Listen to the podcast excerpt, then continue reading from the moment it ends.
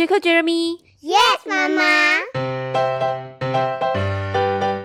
三分钟，妈妈与孩子的亲子世界，与你分享生活中的养育智慧。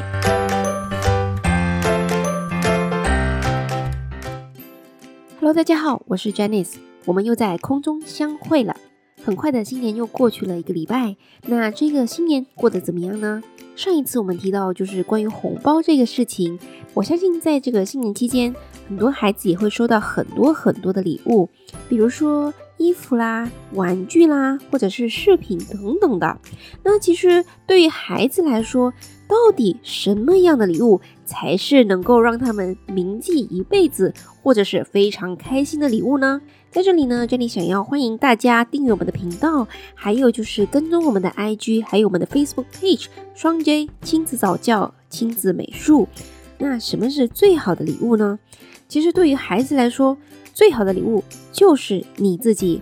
无论你是父母亲，或者是爷爷奶奶、外公外婆，或者是姨姨、舅舅、叔叔等等，用心的跟他们相处这一段时间，就是对他们最好的礼物。那我们都知道，我们生活上都非常的忙碌，但是在这个新年期间呢，如果能够把自己的时间挪出来，跟孩子有一个非常亲密以及非常好玩的一个互动，将会让孩子回味一生。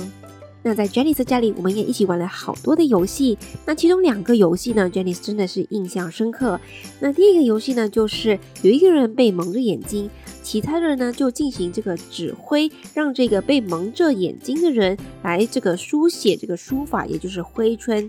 那这个过程当中呢，你可以发现，不仅仅是传扬了这个中华文化，而且还可以让孩子进行这种接收指令和输出指令这样子的一个活动，是一个有利于他们接收指令的一个训练。在这个比赛过程当中啊，Janice 看到除了自己的孩子玩的非常的开心，而且自己的父母也参与到当中，也是非常多的笑料爆出啊，真的是可以让我们回味一辈子的一个游戏。而在最后，大家看到自己写的那个字的那一刻，哇，真的是非常的不可思议的好笑。